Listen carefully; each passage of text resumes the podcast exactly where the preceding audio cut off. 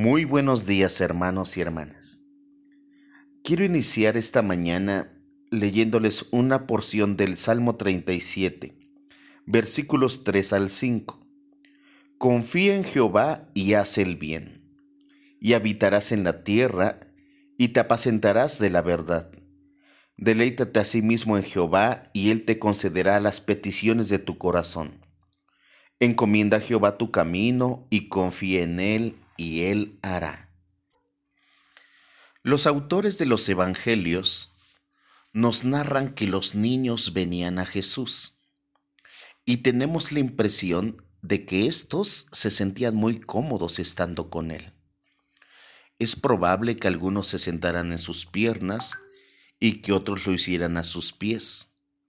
Podemos imaginarlos haciéndole montones de preguntas rogándoles que les contara más parábolas y susurrándole en sus oídos.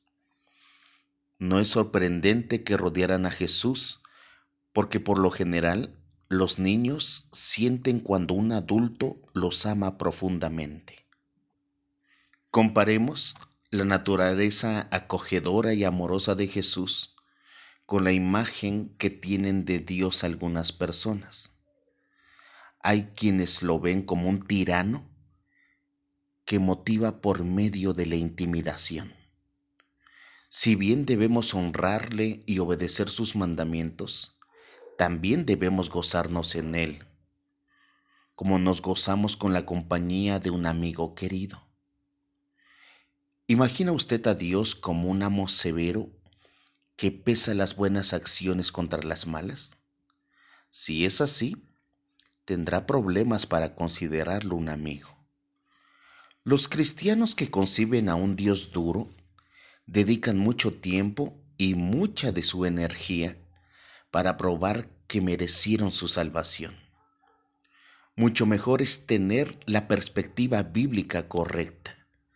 Dios es soberano sobre el universo, pero equilibra la autoridad con el amor. Él quiere que sus hijos e hijas se gocen con su compañía. Gozarse en Dios requiere que entendamos su actitud hacia nosotros. Nuestro Padre nos ama con compasión. Nos ve como los hijos preciosos que creó, sin pensar en nuestros errores y fallas del pasado.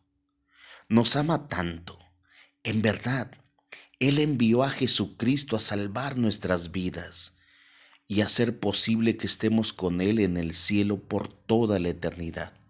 Qué amigo tan incomparable es Dios. Ahora quiero llevarte a la carta de Pablo a los Romanos capítulo 6, de los versículos 12 al 18. No reine pues el pecado en vuestro cuerpo mortal de modo que lo obedezcáis en sus concupiscencias.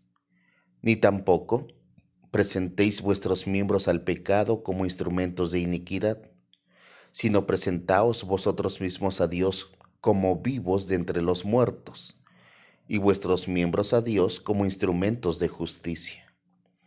Porque el pecado no se enseñoreará de vosotros, pues no estáis bajo la ley, sino bajo la gracia ¿Qué pues?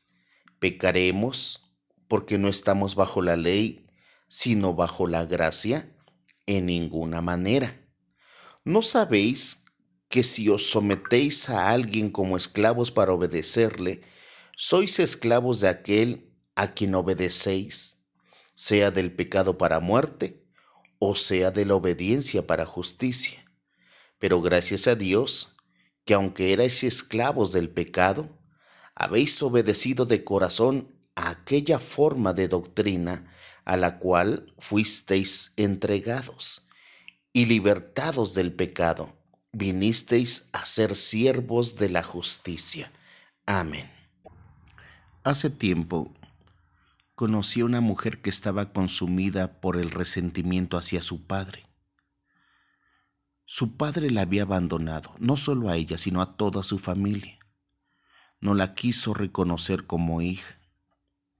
Cuando este hombre se enfermó, él quiso reparar el daño que había hecho, Pero esta mujer se negó a escucharlo y se aferró a un espíritu implacable durante muchos años hasta que su padre murió.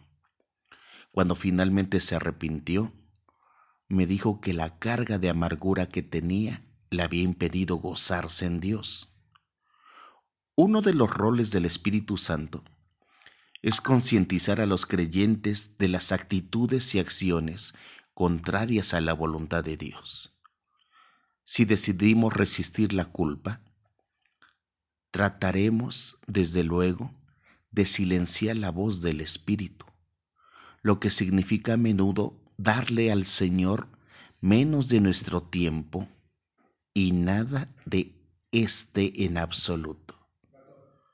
Después, el pecado no confesado nos hará alejarnos del Padre, en vez de gozarnos en una relación con Él.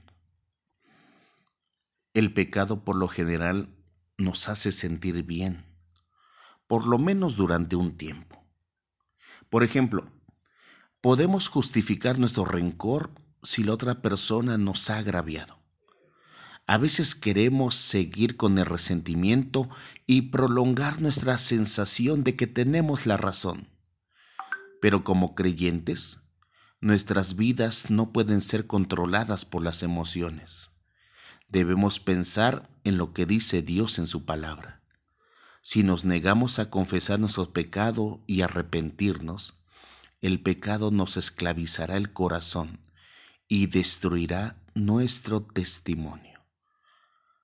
El diablo nos tienta con pecados que no parecen tales y que nos producen satisfacción. Un hábito que proporciona placer o desahogo es más fácil de justificar que uno que nos parece incómodo. Pero ningún pecador es en verdad feliz yendo tras la maldad.